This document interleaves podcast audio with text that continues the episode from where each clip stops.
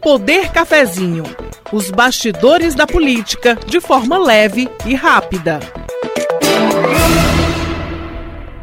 Olá, amigos! Segunda-feira começando aqui no Ponto Poder Cafezinho. Eu sou Jéssica Welma, repórter de política do Sistema Verdes Mares. E para começar essa conversa, aí com um cafezinho de segunda-feira mais quente, para todo mundo despertar, eu estou aqui na companhia de Sérgio Ripardo, editor também aqui do Sistema Verdes Mares. Olá, Sérgio! Olá, Jéssica! Vamos falar um pouquinho aí sobre essa semana que está se iniciando aí, uma semana decisiva aí para os candidatos que são os finalistas desse segundo turno e imagina como eles devem acordar nesta segunda-feira sabendo que o tempo está acabando.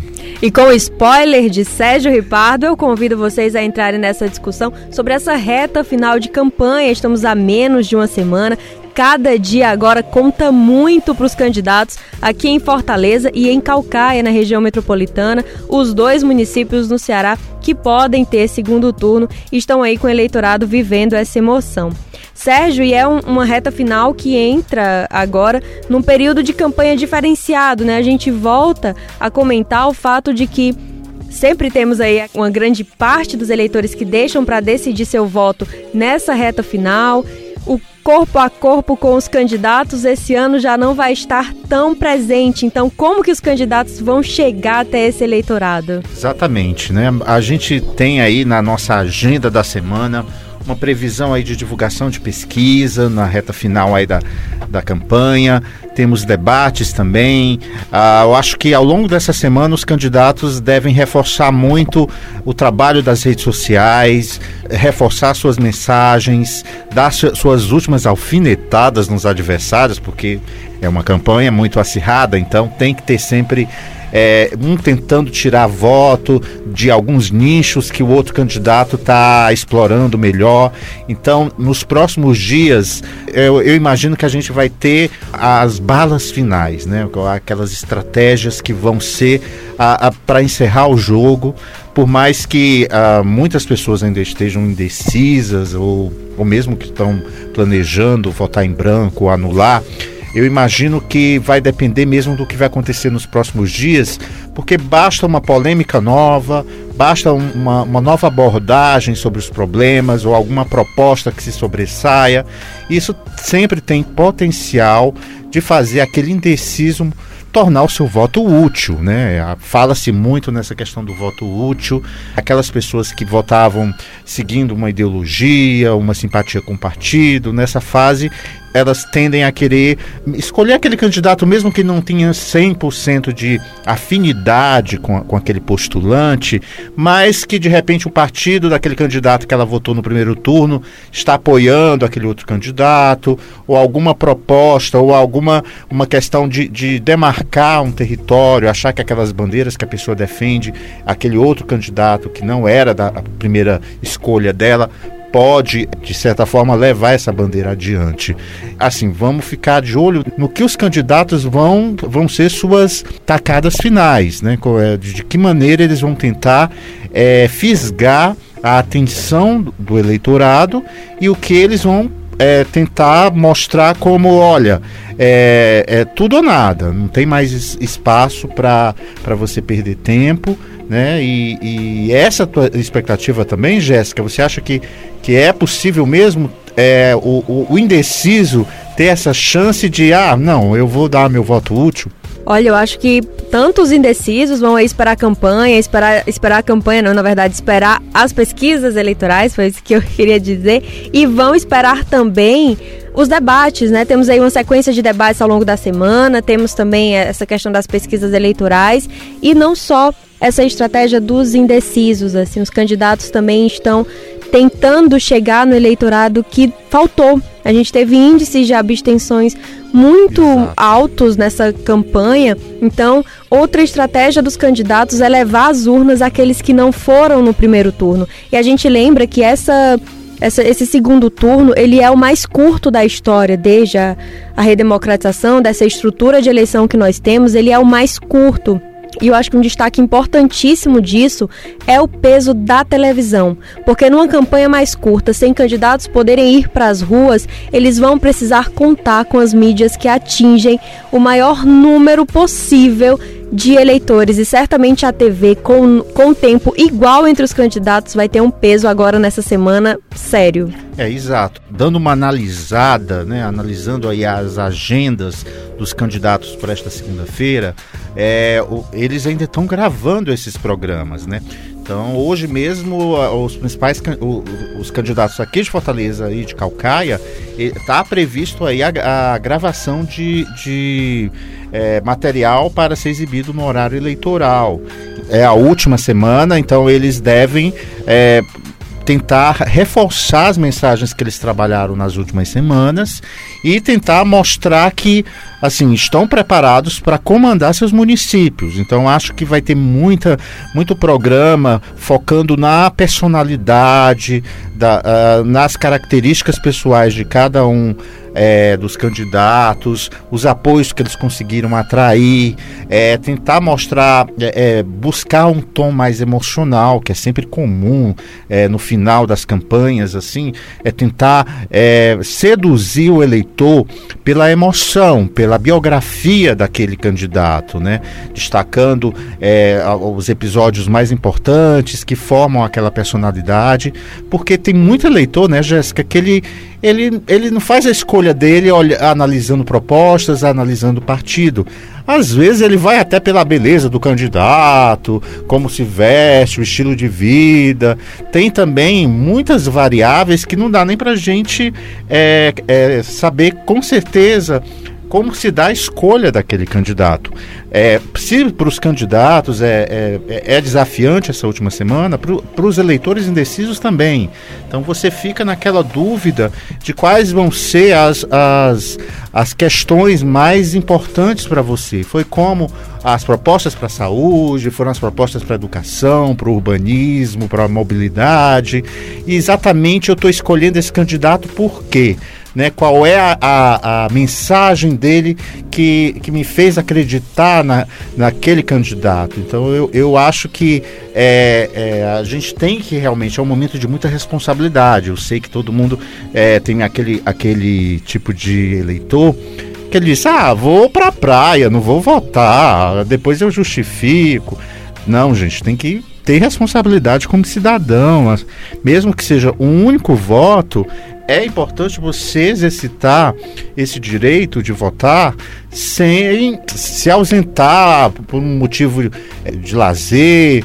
Então, assim, buscar realmente entrar nessa onda de você participar do processo democrático. E é interessante essa questão de participar do processo democrático, porque em Calcaia, por exemplo, é a primeira vez que tem segundo turno aqui no Ceará. A cidade já podia ter segundo turno desde 2016, mas na época o candidato Nome Amorim venceu no primeiro turno.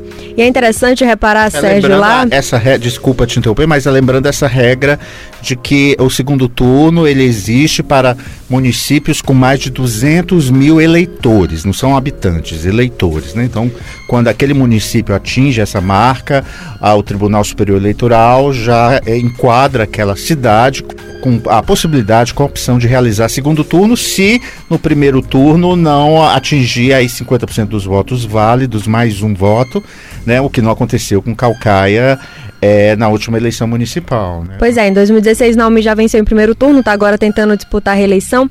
E o que eu acho interessante é acompanhar alguns eleitores que moram lá, como eles estão se envolvendo com essa campanha em segundo turno, porque é tudo novo ainda para o eleitorado, essa nova disputa, esse recomeço, esses dois candidatos. Então eu tenho visto lá junto com alguns eleitores, como eles voltaram a se mobilizar para tentar mostrar de, as demandas. Calcaia é um município muito grande, com uma Exato. diversidade de realidades também é, bem ampla. Eu vi alguns moradores de, de, distritos, lugares mais longes, nossa, pensando, vou aqui de novo, nossa, vou fazer esse vídeo para mostrar que, é que o meu bairro está precisando, se engajando novamente na campanha, ganhando um fôlego novo junto com os candidatos que precisam ter fôlego aí para encarar mais uma rodada. A gente tem essa proximidade com aqui de Fortaleza com Calcaia.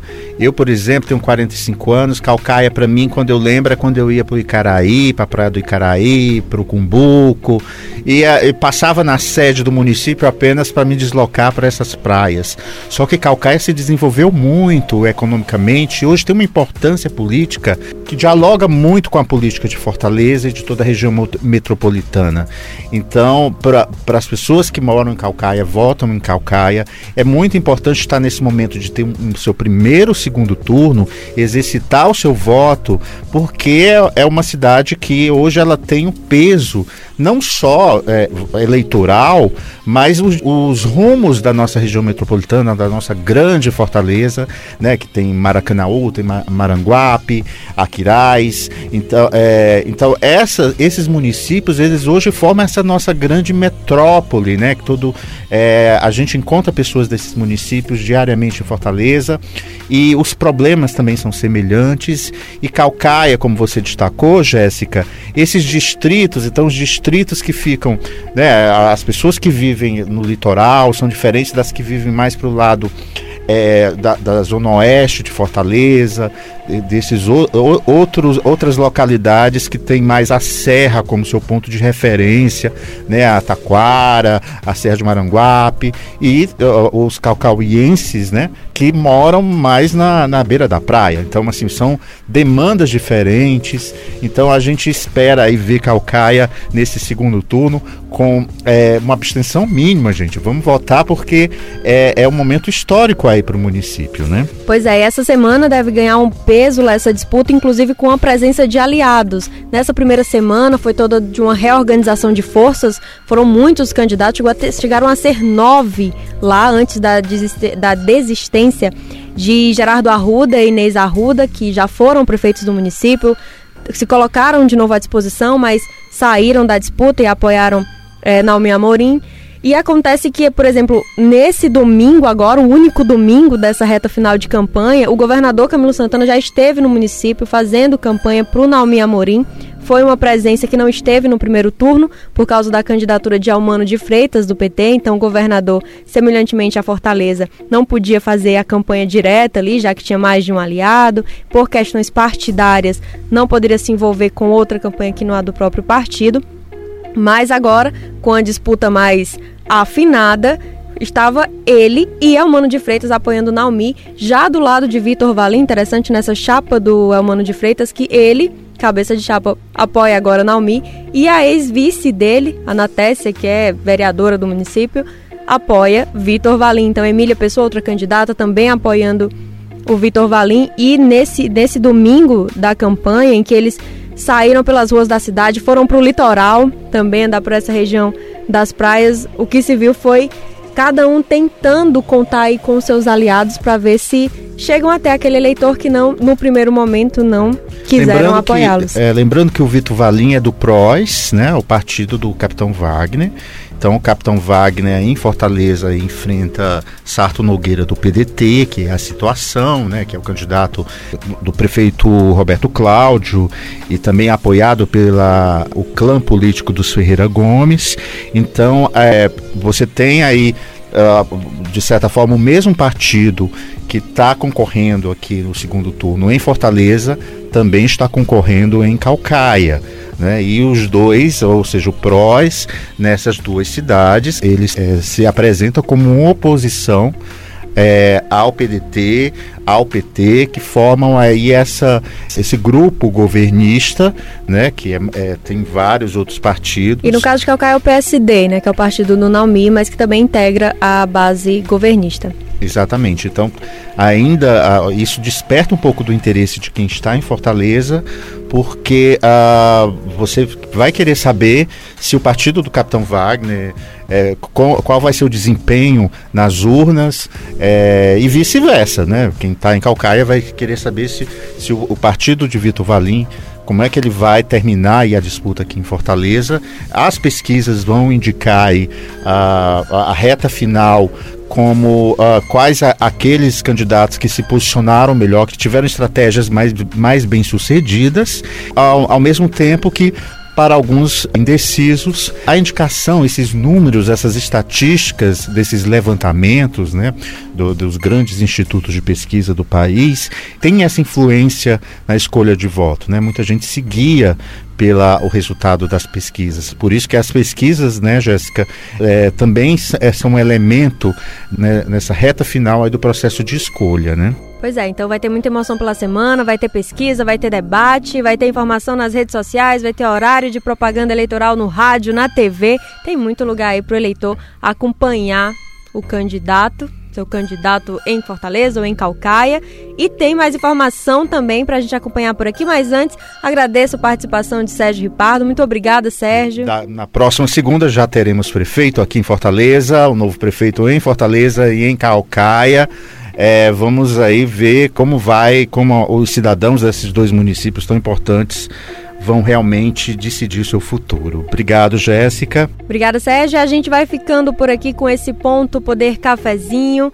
Olha só, tem mais informação para você acompanhar no pontopoder.com.br, no Diário do Nordeste, mais informações sobre essa reta final e sobre a estratégia dos candidatos aí para esses próximos dias decisivos. E você acompanha muito mais no Ponto Poder Eleições também na TV Diário às 9h55 de segunda a sexta.